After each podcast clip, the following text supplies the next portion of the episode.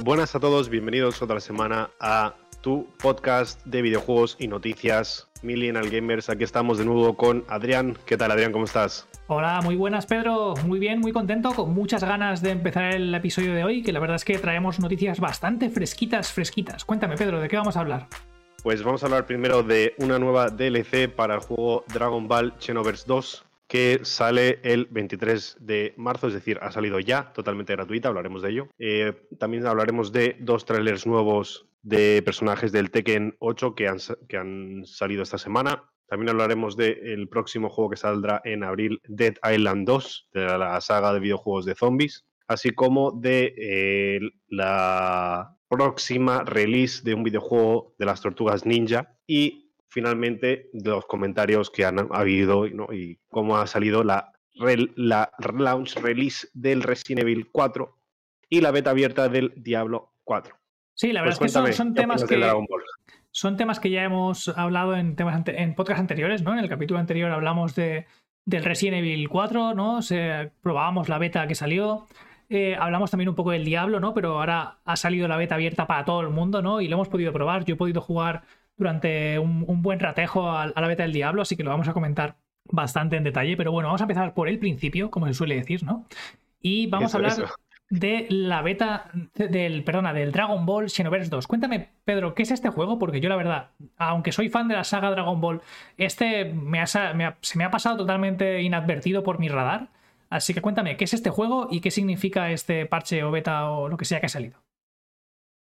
Bueno, Dragon Ball Xenoverse 2 es un juego que salió para diversas plataformas, eh, por ejemplo para la Switch incluso, y era de, es de Bandai Namco este juego tiene ya muchas cosas respecto a Dragon Ball. Es como ir eh, peleándote y pudiendo hacerte un personaje muy personalizado y demás. Y eh, han salido ahora otra, otra DLC, totalmente gratuita, por cierto, que está bien, ¿no? Que compres un juego y que no lo abandonen. Lleva ya siete años este juego sacando updates, así que fantástico. Ya te digo que por eso quizás no te suena porque ya es un juego que no es nuevo, cuando salió, bueno, estuvo muy bien, ¿no? Ibas por ahí en el mundo, era más o menos lo que hacías en, el, en, cierto sentido en, uno de los Budokai Tenkaichi, pero más el ir haciendo de tu personaje con tus cosas, e ir yendo por ahí peleándote y tal. Está muy bien, ¿no? Pues han sacado más cosas nuevas, ¿no? Un, nuevo skill, eh, unos nuevos skins, disfraces, nuevas mascotas, eh, han sacado también nuevas ilustraciones para la carga de la pantalla, concretamente 51, y eh, un nuevo enemigo, como un tipo de célula extraño.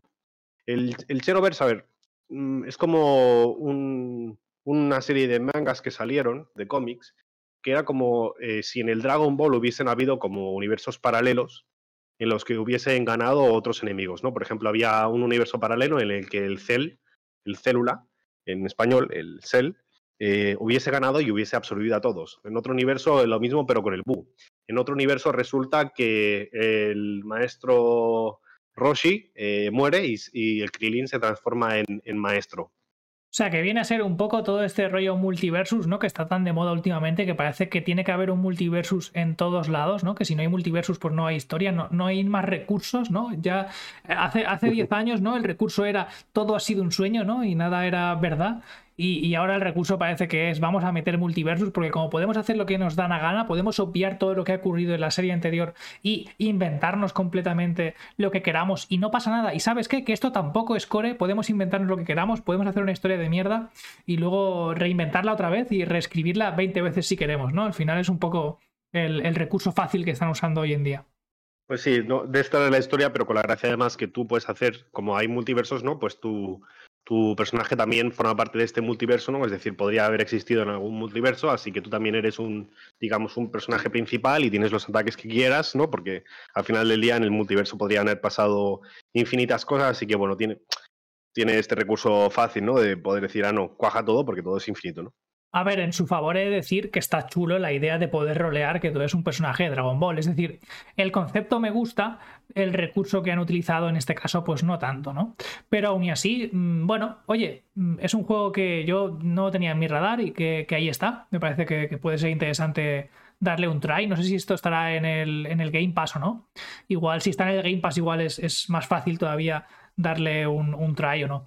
Y si quieres, Pedro, podemos pasar a otro juego de lucha también, que últimamente tenemos muchas noticias, como es el Tekken 8.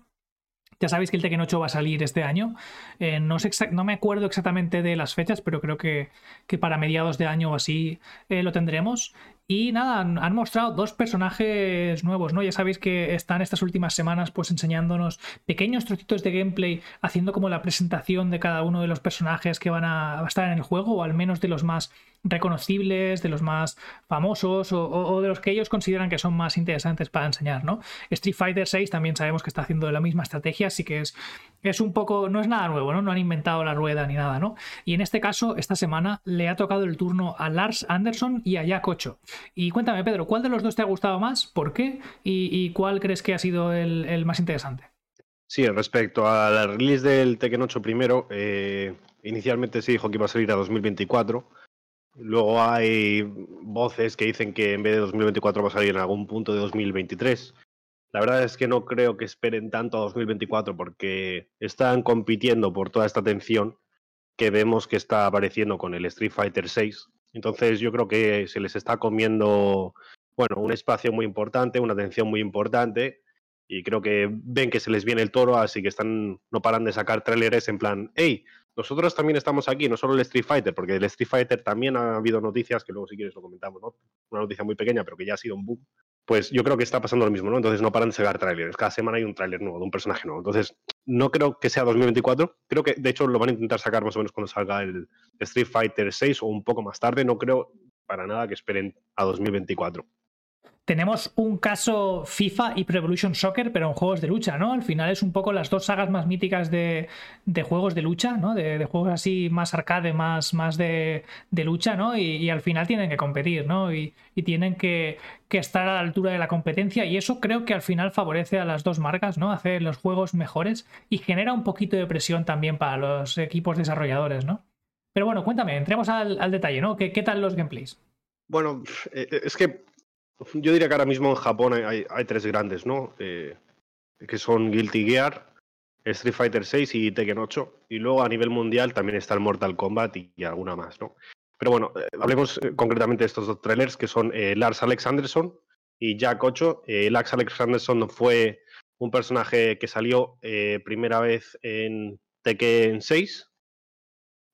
teóricamente los padres, uno de los padres es el Heihachi Mishima en la historia, así que bueno, su padre es un antagonista, pero bueno, eh, ahí está, ¿no?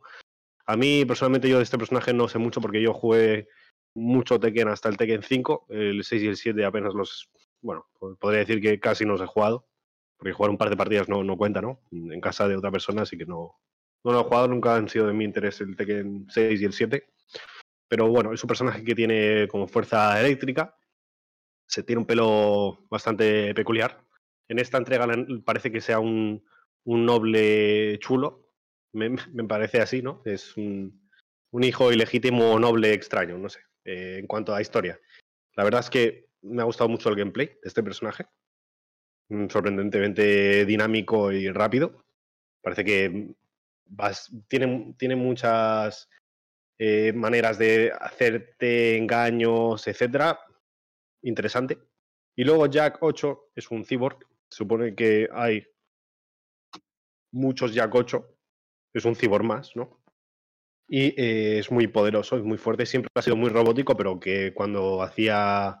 Cuando te clava un golpe te hace mucho daño el Jack. Entonces, eh, bueno, han capitalizado en, en esa idea principal del Jack, ¿no? Se ven unos golpes con mucho impacto efectos láser, eh, como muy futurista. Está interesante, la verdad. Mm, lo que me esperaba de el Jack 8.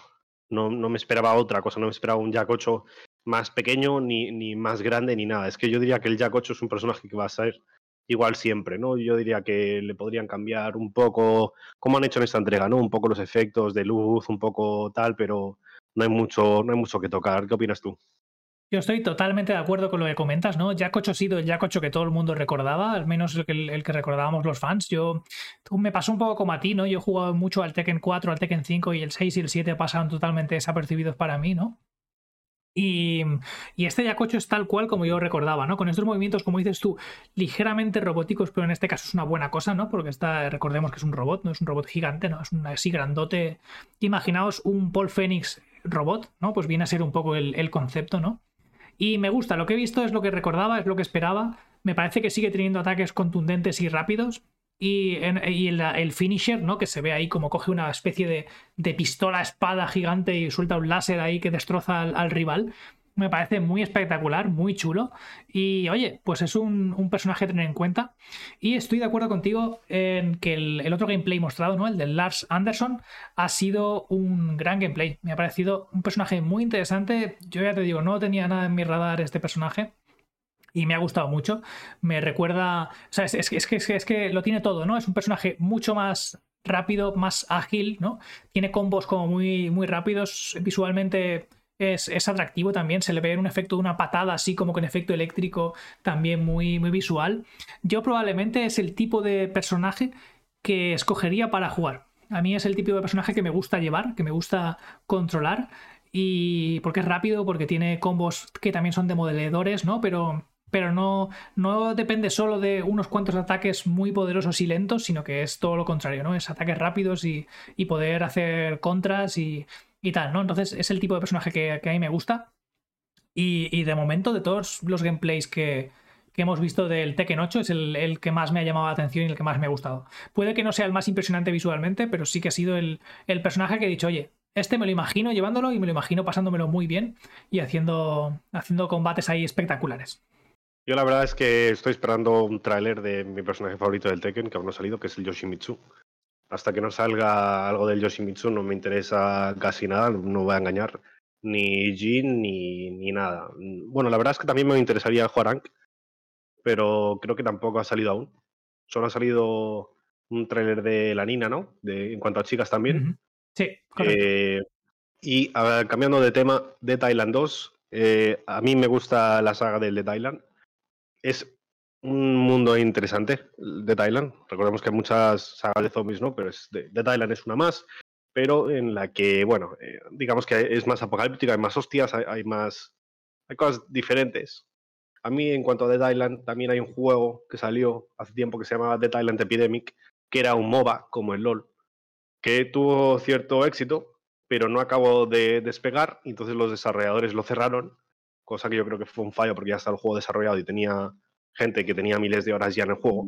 Es decir, tenía un nicho de gente que sí que lo jugaba mucho, ¿no? Un poco como otro juego MOBA que, salió que se llamaba Battle Ride, que, creo que lo jugamos alguna vez y pues estaba muy bien. A mí también me gustaba mucho el Battle Ride. Es decir, no todos los MOBAs son el League of Legends o el Dota.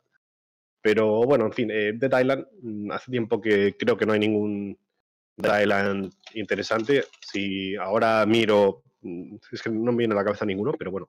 En fin, en el tráiler no se ha visto demasiado solo se ha visto nada, pues unos gráficos que la verdad tienen buena pinta. Son muy de The Thailand, no sé cómo definirlos. Es como más cómic, como más. No sé. Mm, mientras que otros juegos es el rollo de parkour, por ejemplo, en este otro de, zombies que salió hace poco, cuyo nombre ahora no me viene a la cabeza. The Thailand es, un juego más cooperativo, de cómic, de pasárselo bien. Hay mucha muerte, pero te lo pasas bien, ¿no? Es casi como un mata-mata. O sea, este juego parece más gamberrete, ¿no? Al final es un juego más gamberro, se toma más, menos en serio, ¿no? El tema de, los zombies y tal, no es como... Ya sé qué juego dices, ahora no me acuerdo yo tampoco del, nombre, que salió el segundo, ¿no? Hace el año pasado. Pero sí, recordad que hace apenas una semana o dos eh, sí que salió un gameplay, ¿no? Donde se veía pues más del de Thailand, lo comentamos aquí en el, en el podcast. Y bueno, eh, o sea, lo que, lo que vimos se ve muy bien, o sea, se ve bastante bonito. Em, estaba ambientado en Bel Air, al menos la parte que vimos el, el gameplay de la semana, de hace un par de semanas. Y bueno, o sea, no sé, es un juego que hay que tenerle la pista porque parece muy divertido, parece muy gamberrete. No sé si es cooperativo, Pedro, tú lo sabes, si este juego es cooperativo, porque si es cooperativo es el típico juego que te lo puedes pasar muy bien con colegas. El, el Dead Island anteriormente sí que fue cooperativo, máximo de cuatro jugadores. Recuerdo, de hecho, vídeos de gente haciendo tonterías y barbaridades, que es lo divertido del Dead Island, también hacer cosas así, ¿no? Veremos qué pasa con este. Eh, claro, el, gameplay que yo he visto también, del que comentas que salió hace tres semanas y que se ha comentado, eh, estuvo bien, ¿no? Es un gameplay del Dead Island. Mm, estos gráficos así, más cómic, ¿no? No tan realistas como este que comentamos. Eh, sin embargo, el, el tráiler este es solo como un cinemático, como diciendo, mira, eh, aquí llega, aquí hay muerte, ¿no? la verdad es que no, han pasado cositas, ¿no? Eh, al final el, el tráiler este es un... Han pasado cosas, se ve sangre, se ve ahí una piscina, ¿no? Y tal, y se ve así la ambientación de Bel ¿no? Para que te hagas una idea, pero ha sido como muy cinematográfico, no hay detalles nuevos de gameplay ni nada. Es un, oye, estamos aquí, seguimos estando aquí y se ve muy bonito, ¿no? Porque aunque mm, Pedro diga que es estilo así cómic y tal, es un estilo cómic, pero muy realista, o sea, se ve muy bien, se ve muy, muy, muy, no sé, los gráficos que tiene son muy atractivos. A mí me gusta mucho cómo se ha hecho. A mí, a mí también me gustan, ¿eh? no me malinterpretes, es un estilo que me encanta. Eh, y hablando de cómic, Tortugas Ninja, las Ronin, se anuncia que se va a hacer un videojuego de esta issue eh, las Tortugas Ninjas Las Ronin es una issue que se hizo en 2020. Es como un Nueva York eh, futurístico eh, más en caos, en el que bueno, solo queda una tortuga ninja. y esta tortuga ninja va a realizar venganza, va a ejecutar una venganza por el resto de las tortugas ninja y por su familia, que son las tortugas ninja, y que están, bueno, supone que están muertas. Y bueno, es un viaje, ¿no? De, de es como un John Wick, pero pero Ronin, Samurai y Tortuga Ninja, ¿no? Y se ve que este cómic fue un éxito y eh, lo van a hacer película y de hecho hay, película, eh, juego, y hay mucha expectación en la comunidad de esta noticia, eh, ha tenido bastante revuelo, bastante comentario, y bueno, no se sabe aún nada, solo qué se va a hacer.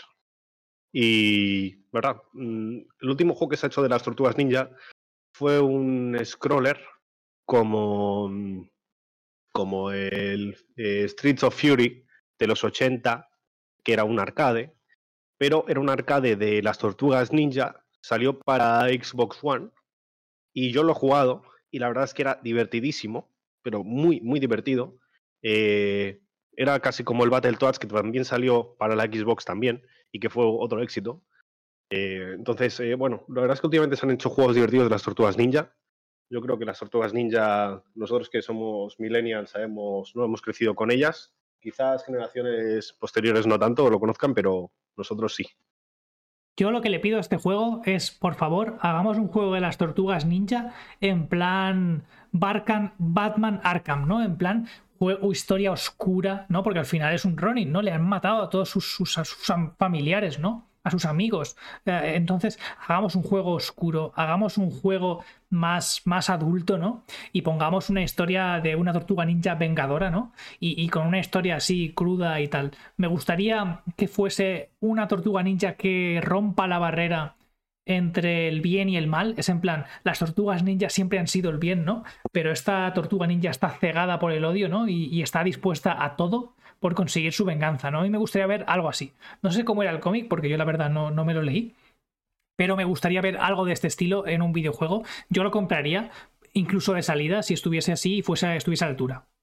A mí también me interesa que sea algo así. No quiero una idea infantilizada de las tortugas ninja que comen pizza y tienen un, un maestro rata. La verdad es que ya no estamos en esa temporada, ¿no? Eh, debería de ser adecuado, ¿no? Para la gente ya de nuestro rango de edad, una tortuga ya más oscura, más pesada, más gris, ¿no? Es lo que dices tú, además, eh, más realista, ¿no? Al fin y al cabo es una persona mutada, supone que ya es adulta, además, ya no es un, una teenage, ya no es una adolescente, ya es un adulto completo, ¿no? Y encima que ha conocido la dureza de la vida, ¿no? Si, hacen, si lo hacen así, creo que va a ser un éxito. Igual que ha sido un éxito Resident Evil 4, que ha salido ya eh, en vuestros mejores cines eh, en el Steam, en el PlayStation, donde queráis, eh, y que ha sido un top ventas.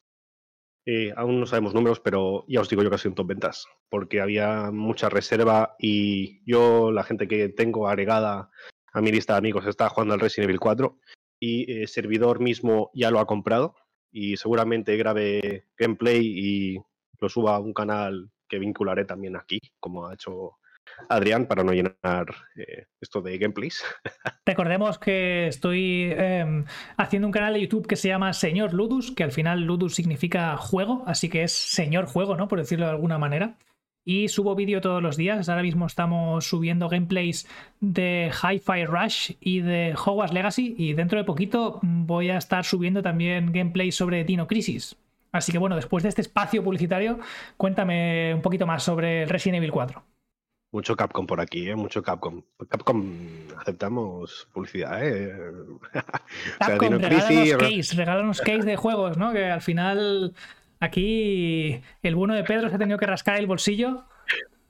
Bueno, a ver, mm, tanto como rascar, bueno, sí, a ver, son 60 euritos, ¿no? Pero, eh, a ver, es lo que hay. Es un Resident Evil que llevo mucho tiempo queriendo eh, un remake o algo, ¿no? Igual que han habido del 2 y del 3, me moría por uno del 4 y, ha pasado, ¿no? Eh, recordemos que el Resident Evil 4 ha sido uno de los mejores juegos de, de todos, ¿no? Y ahora hay un remake y esto va a explotar. Bueno, no sé yo si ha sido uno de los mejores juegos de, todos, ¿no? Como, como, comentas, pero sí que ha sido un juego muy influyente, ¿no? Que, que cambió la, los juegos de acción, los moldeó y luego muchos de los juegos de acción que han salido a partir de, este Resident Evil 4 han cogido esas ideas que implantó el Resident Evil 4, las han mejorado y gracias a, este juego, ¿no? Tenemos los juegos modernos de acción, ¿no? Así que le debemos mucho a este Resident Evil 4. A mí personalmente, yo he visto gameplays, ¿no? y, bueno, en su día, en su momento, cuando salió, yo lo jugué. Lo jugué en PC, me lo pasé entero, lo disfruté, pero sí que es cierto que aunque sigue siendo un juego que cogió y en ese momento marcó un antes y un después y a partir de entonces ha sido copiado y mejorado hasta saciedad ¿no? en sus elementos, eh, ha envejecido bastante mal. Jugar al original hoy en día, aunque gráficamente sigue siendo muy digno, lo que es mecánicamente se queda bastante atrás y notas que los años le han pasado, ¿no? no sé si decir que es un juego porque en su conjunto es un gran juego, pero sí que sin duda ha sido un juego que marcó un antes y un después. Es uno de esos juegos que puede decir que ha marcado una etapa en, la historia de los videojuegos, así que sin duda me alegro mucho de que hayan hecho este remake. Yo no creo que lo vaya a jugar, pero sin duda puedo entender que le tengas ese cariño, Pedro, y que le vayas a echar esos gameplays. Así que bueno, en las próximas semanas, cuando Pedro ya tenga su canal de, YouTube y lo tenga abierto y vaya subiendo estos gameplays, lo comentaremos por aquí por el podcast, os dejaremos los links en la descripción. No es que tenga un bias en plan nostalgia, es que te voy a decir datos, ¿vale? Eh, Nintendo Power eh, le dio un ranking de el mejor juego en su lista de top 25 de eh, GameCube. Y también el segundo puesto en su lista de mejor juegos entre el 2000 y 2010. Asimismo, el rank número uno en 2008, según los lectores de IGN. En Game Informe también número uno de la InCube y número tres de todos los juegos de PlayStation 2. En fin, eh, puedo seguir, ¿no? Y de hecho ganó muchos premios. En 2005 ganó premios del mejor juego y también vendió 11 millones de copias. Ahí es nada. Y está en la lista de eh, eh, como Universal Acclaim, es decir, está en la lista de eh, lo mejor, ¿no? Incluso te voy a decir que aún a día de hoy el original tiene un rating de 96 sobre 100, es decir, juegazo donde los haya. No, no, que es un juego muy importante y muy influyente, sin duda. Pero bueno, vamos a lanzarte una pregunta que igual es un poco controvertida, pero ¿Zelda Ocarina of Time o Resident Evil 4? Pues Resident Evil 4, la verdad. Y mira que me gusta el Ocarina of Time, ¿eh? pero Resident Evil 4. además, eh, también he de decir que Ocarina of Time es de la, si no me equivoco, es de la 64, no es de la GameCube. Y, es, y de hecho, el Ocarina of Time eh, es del 98. Estoy hablando de juegos a partir de los 2000. Entonces, bueno, pero lo, comentaba por comparar otro, juego que es. estamos en otro ciclo. Sí, pero lo, comentaba por comparar otro juego que también fue influyente, que marcó un antes y un después en la época, ¿no? Y que fue sin duda pues un juego que, todos tenemos en, la memoria, ¿no? Los que seamos más viejunos, ¿no? Y que además pues marcó un antes y un después. A ver, em, yo diría que el Ocarina of Time le metería en un ranking de juegos más influyentes del siglo pasado y definitivamente estaría en el top 10. Otros juegos que me vienen en el top 10 sería, por ejemplo, el Street Fighter 2, sería, por ejemplo, eh, yo que sé, el Tetris, es decir, metería otros juegos en ese top 10, pero que ya son del siglo pasado, ¿no? Es decir, yo diría que este siglo sería diferente si no fuese por estos juegos totalmente.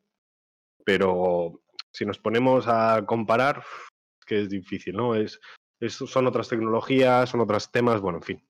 Total, que ha salido ya el Resident Evil 4 y todo el mundo le está dando una valoración muy positiva. Ya hay muchos ratings.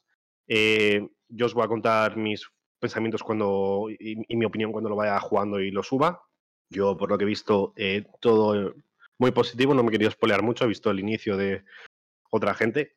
También decir que, por cierto, eh, se descubrió que en la demo había una manera de poner modo pesadilla extremo hardcore y la gente lo descubrió y hizo un speedrun incluso de esa demo en, mega hardcore. Eh, bueno, muy divertido todo.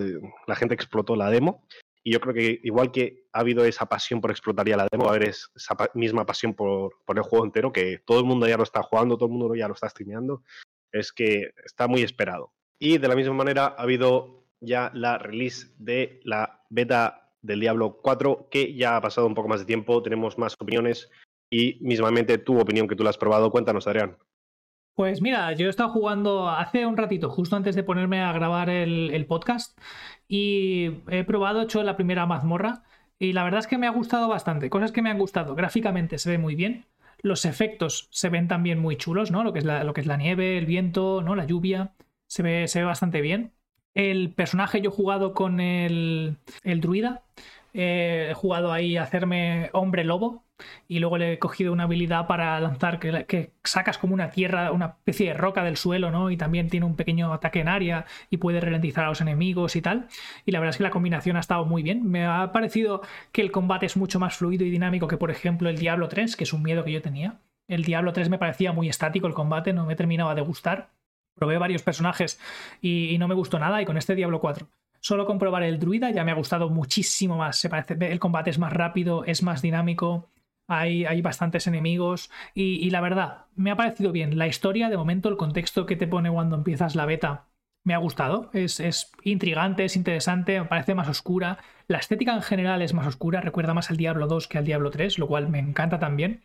El diseño de los menús me ha gustado, también el inventario, cómo se maneja y tal. Yo soy un poco manco en este tipo de juegos de ordenador porque los he jugado siempre en consola. Está bien que lo admitas, está bien que lo admitas. Sí, sí, yo soy un poco manco en estas cosas, ¿no? En estos juegos, porque le tengo poca costumbre más que nada. Pero me ha gustado, me ha gustado cómo está el menú. El mapa, el minimapa se ve genial, por fin, gracias. Un minimapa en un juego de Blizzard que se entiende, eso me parece que es, que es un hito histórico.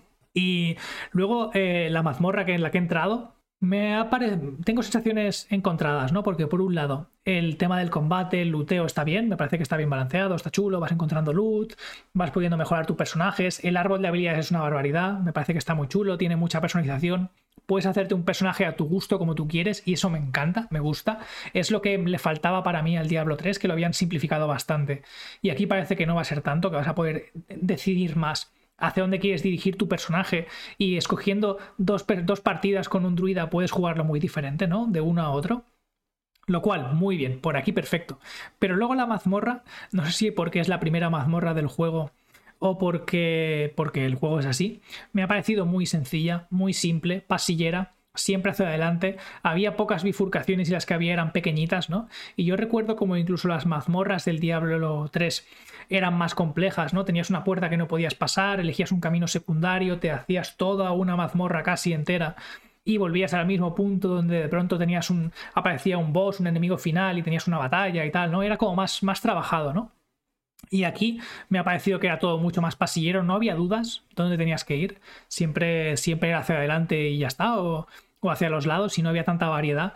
Hay menos sensación de emboscadas, ¿no? En, el Diablo 3 había un poquito más sensación de que entrabas aquí y de pronto de la nada aparecían enemigos por todos lados y te desbordaban. También es cierto que esto es el principio del juego, así que puede ser que más adelante, más en, el endgame, haya más de este estilo de, mazmorras, pero de momento me ha parecido sencillotas y simplonas, ¿vale? Lo que sí me ha gustado ha sido el, enemigo final de la mazmorra, que ha sido más un reto, ¿no? Porque los minions, recordemos, pues que son, son carne de batalla, ¿no? Al final son carne de cañón ahí para que los vayas destruyendo, ¿no?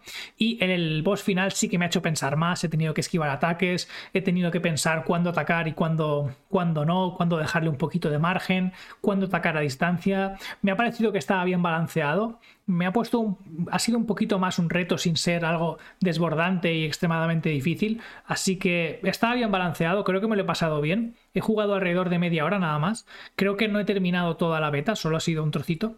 Yo no he experimentado problemas de conexión como sí que sé que otras personas han experimentado y les ha costado una hora entrar. Yo al primer try le he dado a jugar, me he creado el personaje y me he puesto a jugar. Literalmente en dos minutos estaba jugando.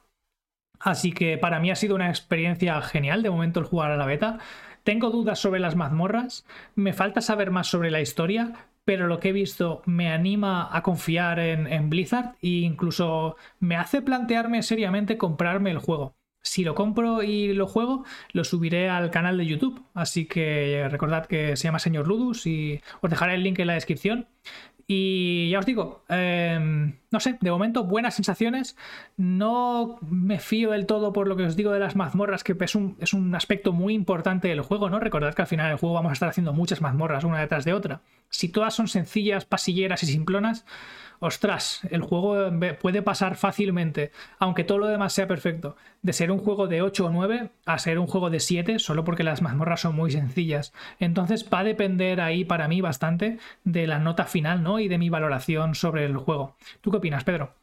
Bueno, opino varias cosas. Primero, que no has jugado en, supongo que no habrás jugado en modo pesadilla donde si te matan una vez eh, se acaba el juego, entonces todos los enemigos son mucho más difíciles. No, no, yo he jugado en normal, recordemos que soy un poco manco en este tipo de juegos, entonces tampoco me lo voy a poner ahí en modo difícil, ahí permadeath ni nada, no, no. Yo lo he jugado en normal, puedo, si muero puedo revivir y nada, no, no, yo lo he jugado en el modo más, más, más, bueno, no el más fácil porque no hay tampoco modo fácil, pero el normal, vaya, el sencillo.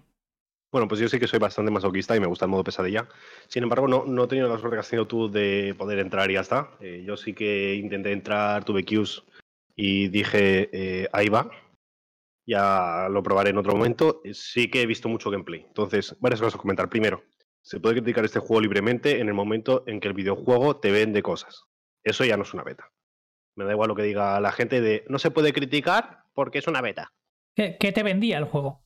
Puedes comprar skins, puedes comprar paquetes premium, puedes comprar pase de temporada. Bueno, eso tengo entendido, ¿no? Según lo que he visto en, la opinión de la gente y cómo juega la gente. Entonces, cuando ya un juego te vende cosas dentro del juego, que además te prometen que cuando acabe la beta te las quedas, eh, eso ya no es una beta. Una beta es cuando, eh, bueno, mm, está en prueba y no se vende nada, ¿no? Eso es una beta. Esto no es una beta. Esto es una beta disfrazada para ver cómo está la cosa y recaudar dinero. Es lo que hay, es lo que hace Blizzard siempre, ¿no? Entonces, eh, se puede criticar y se va a criticar. Entonces, cosas que me gustan. Yo he visto mucho gameplay. Eh, cosas que me gustan. Que eh, puede ser, el jugador puede ser inteligente. No es solo darle a un botón, como Netflix con botones, como he escuchado una expresión que me hizo mucha gracia. Netflix con botones, que últimamente todos los juegos están empezando a ser Netflix con botones, ¿no? Pues no, hay, hay ese espíritu de nostalgia de los diablos originales de puedes encontrar tácticas de, que fuercen la máquina, ¿no?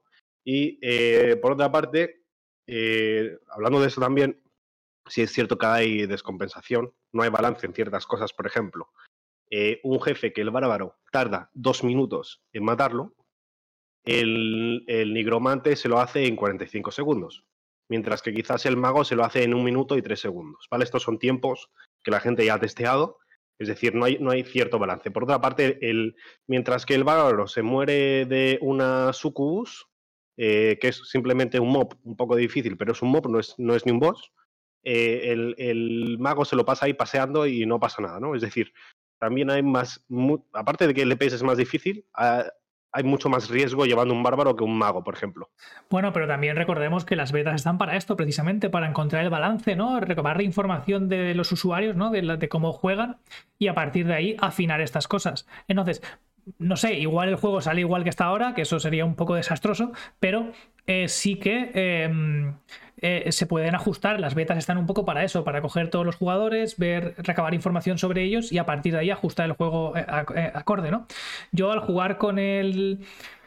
con el personaje este, ¿no? Pues yo no, no he sentido que estuviese balanceado, pero claro, solo he jugado con él. No, no he probado otros, otros tipos de de personajes. Así que, bueno, habrá que ver, habrá que ver más. Yo no creo que lo juegue más. Yo creo que, que cuando, cuando salga el juego, pues ya tomaré una decisión, ¿no? Una decisión ya formada con viendo las reviews, viendo las notas, viendo opiniones de gente. Entonces ya, pues decidiré comprarlo o no. Pero de momento lo que yo he jugado, para mí está bien balanceado y, me ha gustado la experiencia. Claro, solo probando un personaje y sin, sin compararlo con otros. Claro, también te digo que tú estás al principio, no has ido al Butcher, no has ido a otros jefazos, ni a otras áreas, ni a otras dificultades. Entonces, claro, aún, te falta un poco de contexto. Yo, como sí que he visto bastante gameplay, sí que tengo más el contexto. Y bueno, los, los streamers en general, varios han dicho que la gente que se lo haya precomprado, que lo devuelva y que no lo precompre, sino que se esperen a que lo saquen y a ver cómo sale y entonces comprarlo, porque habría muchas cosas que cambiar. Eh, varios temas, ¿no? Aparte de esto. Otro tema, por ejemplo, resulta que han descubierto que la teleportación del mago va según lo que tengas en pantalla, lo que puedas ver en pantalla. Eso quiere decir que si tú tienes una pantalla pequeña, tú solo puedes eh, ir a un punto. Sin embargo, la gente ha descubierto que si se pone en resolución 3860 con una pantalla muy grande, pueden eh, transportarse fuera de lo que sería la pantalla normal a tres pantallas, ¿vale? O dos pantallas y media, y no solo eso, sino, aparte de teleportarse, el mago Hydra puede invocar Hidras. Entonces, invocas Hidras fuera de la pantalla y estás con un bloque de árboles que, no te puede ni pegar ni nada y estás ahí matando a un jefe solo, spameando en skin. Entonces, bueno. Eso me eh, parece una cagada magistral, o sea, cómo han hecho esto. O sea, vaya, me deja, me deja sin palabras, ¿eh, Pedro? O sea. Pues varias de estas hay. Eh, no las voy a comentar todas, pero varias hay. Entonces, eh, bueno, eh, claro, eso dices, hostia, mm, hay esto y luego resulta que el bárbaro eh, va por ira y le tiene que bajar la vida y a la mínima te matan porque se mueve muy mal. Pues vaya, eso no está bien. Aparte de que, por cierto, hay gente que jugando en nivel pesadilla, de golpe el juego le echa y no puede volver a entrar, o de golpe tiene un problema de conexión, les matan al personaje y adiós personaje en modo pesadilla, porque en modo pesadilla, pues te mueres y ya está, ¿no? Entonces tienes un lag pequeño, eh, adiós personaje, ¿no? después de horas de jugarlo.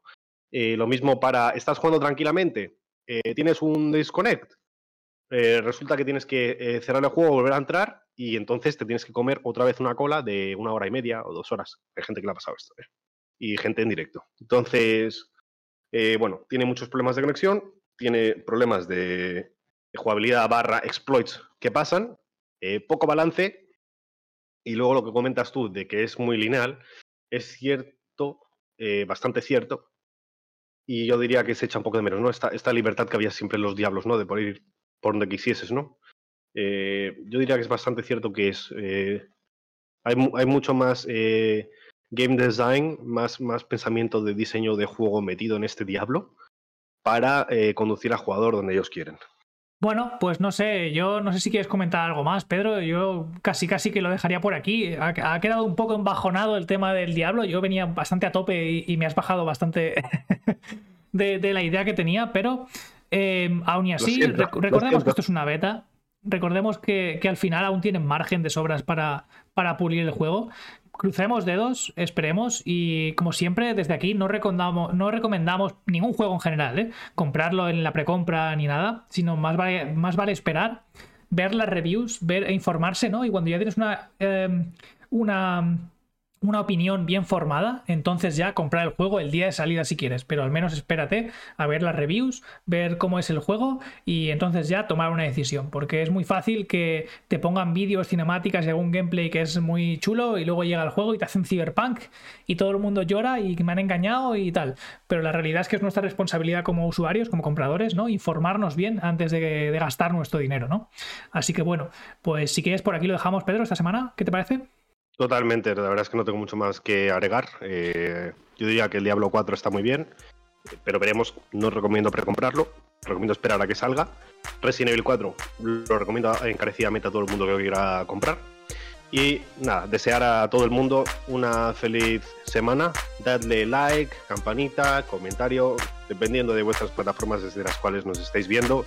Gracias por estar aquí una vez más. Os esperamos la semana que viene. Adiós. Hasta luego.